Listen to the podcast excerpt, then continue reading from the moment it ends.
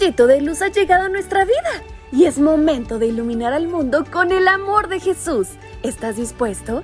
Pues vamos, acompáñame porque será una gran aventura.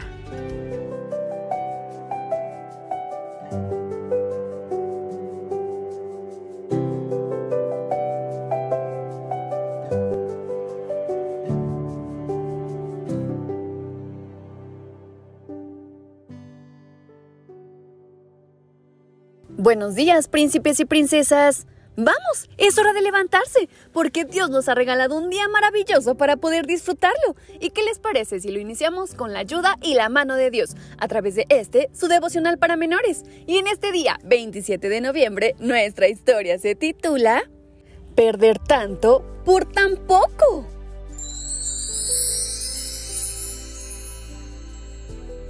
Nadie puede servir a dos señores, porque o aborrecerá a uno y amará al otro, o se apegará a uno y despreciará al otro. No podéis servir a Dios y a las riquezas. Libro de Mateo capítulo 6, versículo 24. Un niño estaba jugando en una esquina del centro de una ciudad en la India. Repentinamente, un auto fuera de control atropelló al niño y lo dejó herido e inconsciente. En ese preciso momento iba pasando un oficial del gobierno en su auto y fue testigo del accidente. Pidió a su chofer que detuviese el auto, recogió al niño y lo llevó apresuradamente al hospital más cercano. Este amable oficial intentó buscar a la familia del niño, pero al investigar supo que era huérfano y vivía en las calles.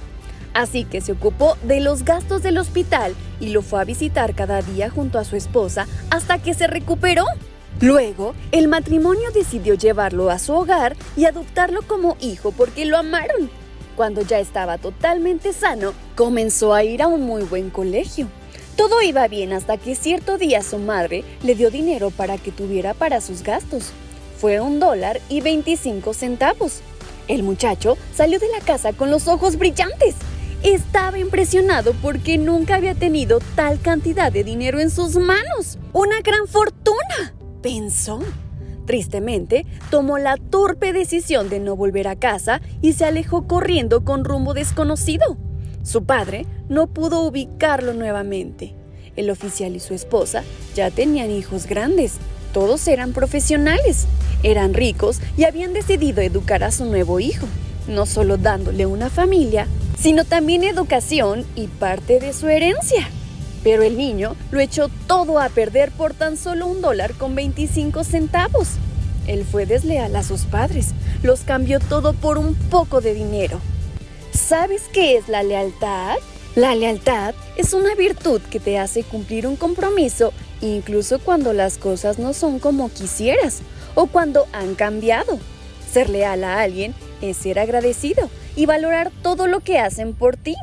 Por ejemplo, los niños deberían ser leales a sus padres. La mayoría de ellos dan todo por sus hijos. También los amigos deben ser leales, nunca traicionarse o hablar mal unos de otros, ni menos abandonarlos porque aparece un nuevo amigo. A Jesús también le debemos toda nuestra lealtad y compromiso porque Él ha dado todo por nosotros. Su vida primero y todo lo que somos y hacemos es gracias a su misericordia e inmenso amor. Sé leal siempre a Él. Me chiquitines, qué gran historia de lealtad y compromiso. Aprendamos de ella y llevemos a la práctica todos los consejos que en ella se mencionan. ¿Y qué les parece si para concluir con nuestra reflexión, platicamos con nuestro Dios? ¿Me acompañan? Querido Padre, en esta mañana te pido que me ayudes a tener un corazón leal a ti y que nunca te traicione ni traicione a aquel que me rodee. En el nombre de Jesús, amén. Su tía Fabi se despide enviándoles un gran abrazo de oso hasta donde quiera que se encuentren. ¡Hasta pronto!